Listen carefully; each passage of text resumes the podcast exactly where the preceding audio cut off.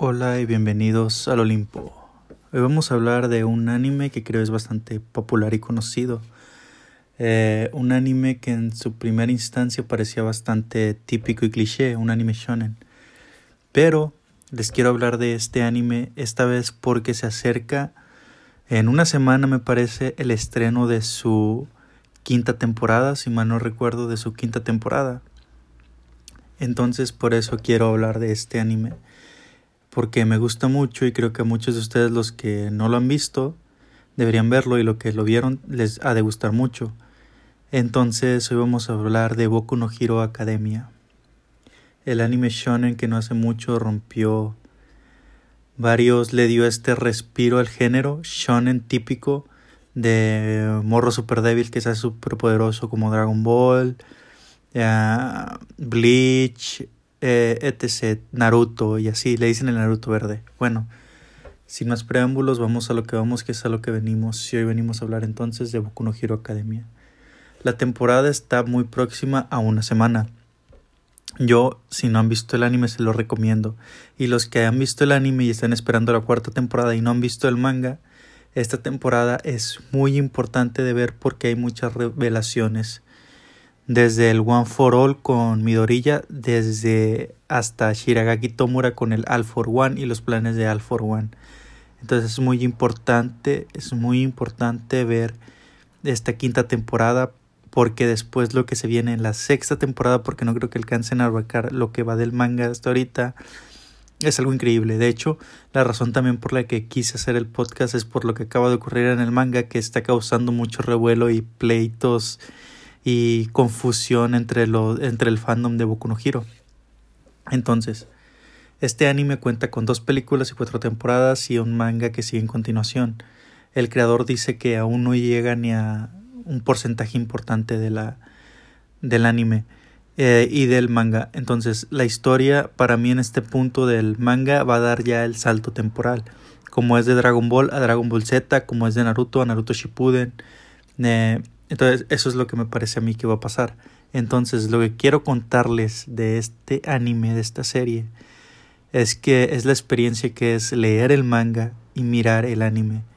El, eh, el anime le tomaron mucho cariño, los, la casa animadora eh, lo anima de una manera muy bonita y muy genial. O sea, desde la primera temporada, en el salto de Midorilla, cuando se cuando quiere salvar a Ochako, me parece, sí, a Ochako, eh, ese salto, esa potencia y toda esa imagen, toda esa animación está increíble, como después es la pelea de All Might contra el Nomu y después en las segundas temporadas la pelea de, de, de Midorilla contra Muscular que a mí me hizo sentir así como y de la tercera y cuarta temporada cómo van cambiando las cosas.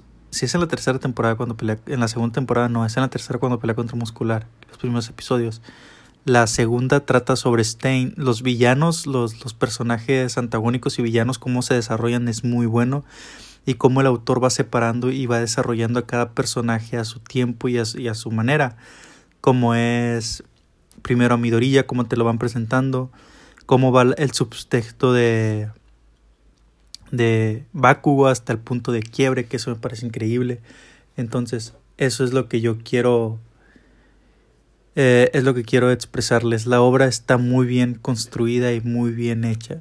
Me gusta demasiado cómo, se va planteando y cómo comienza aparentemente siendo cliché y cómo se comienza a evolucionar esta obra y comienza a volverse cada vez más oscura y más diferente a las otras de shonen común como es desde el punto de vista de, de este villano que aparece como un como un ¿cómo decirlo?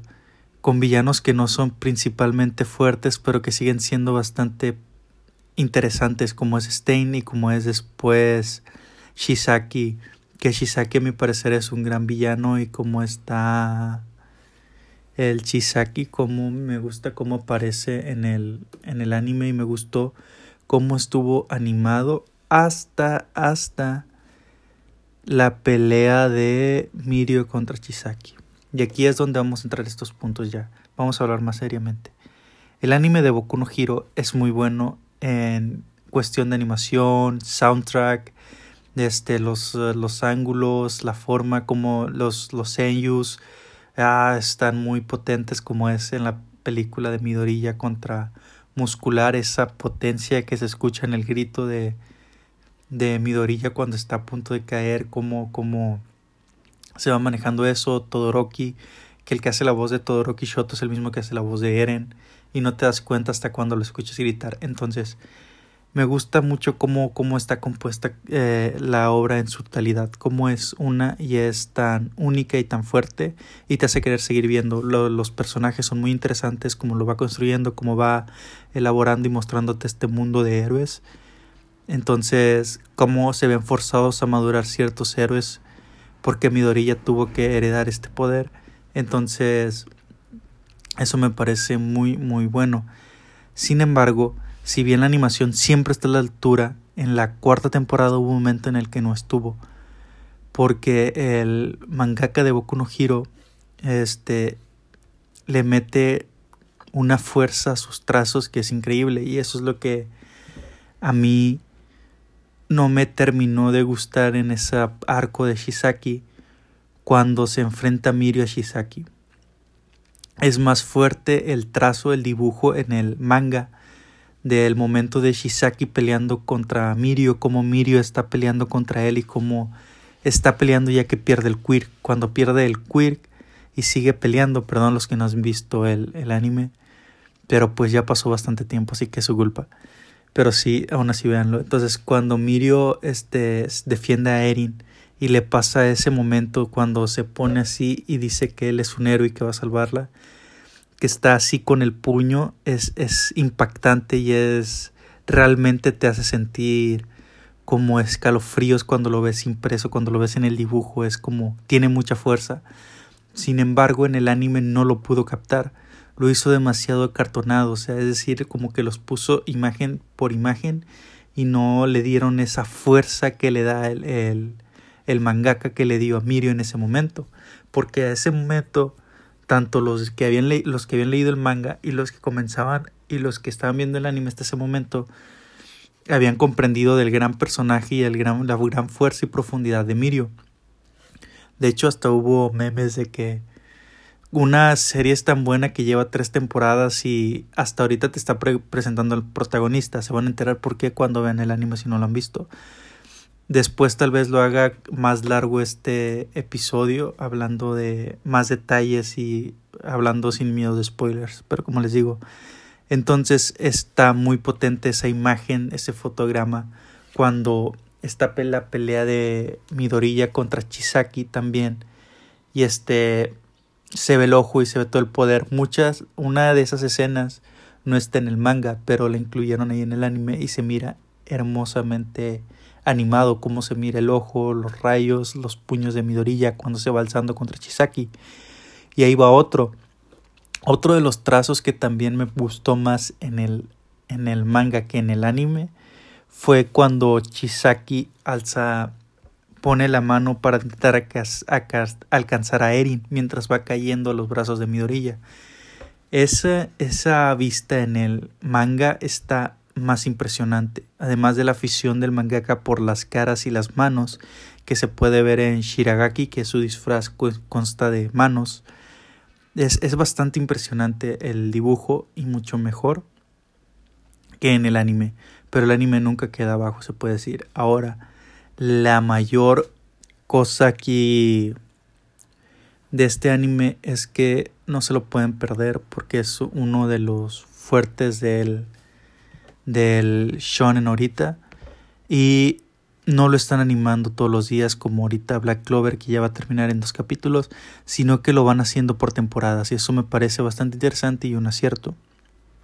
Entonces, el manga en lo que va ahorita te este, muestra a lo que se ha recorrido hasta el momento que Black Clover no es que perdón, perdón me equivoqué, que Boku no Hiro no es un anime shonen típico de amor y amistad que todo lo puede vencer, de, de que siempre va a estar el triunfo. Este anime realmente te hace pensar que en un momento Midorilla va a perder los brazos, va a perder el brazo, la pierna, va a caer en desgracia y eso te lo hace sentir el manga y el anime. Entonces, esto es lo increíble, que la historia poco a poco se convirtió a convertir en una tragedia. Ya no es más un shonen de comedia o que tenga algo de comedia, sino que poco a poco se va volviendo una tragedia y una obra más y más oscura, porque algo de las cosas que me gusta de esta de este anime, de este manga, es el protagonismo que le comienzan a dar a los villanos y al villano principal. Entonces eso es lo que se va a ir viendo a partir de este punto de la a partir de este inicio de la temporada va a desaparecer prácticamente Midoriya por mucho tiempo y va a tomar el protagonismo, los villanos van a tomar el protagonismo. Entonces, eso me gusta mucho, cómo comienza a verle otra perspectiva el, el creador del, del manga y cómo te dicen no todo es el héroe y no todo es ver entrenar al héroe, sino que también hay que ver cómo el villano llega a ser un gran villano, cómo es que el villano llega a convertirse en lo que hoy todos temen. Entonces, eso me parece muy interesante, que te diga qué se necesita para ser un villano de verdad fuerte. No es nomás porque sí y no es nomás por fuerza o inteligencia, sino que se necesitan más cosas, como se vio en la, en la cuarta temporada con Shisaki, que dice necesitas recursos, necesitas recursos, un plan para poder subordinar a tales y moverte de tal manera y tener todo esto bajo control y que no te sigan los héroes. Entonces, eso es lo que se va a comenzar a ver ahora en esta temporada y es muy, muy interesante.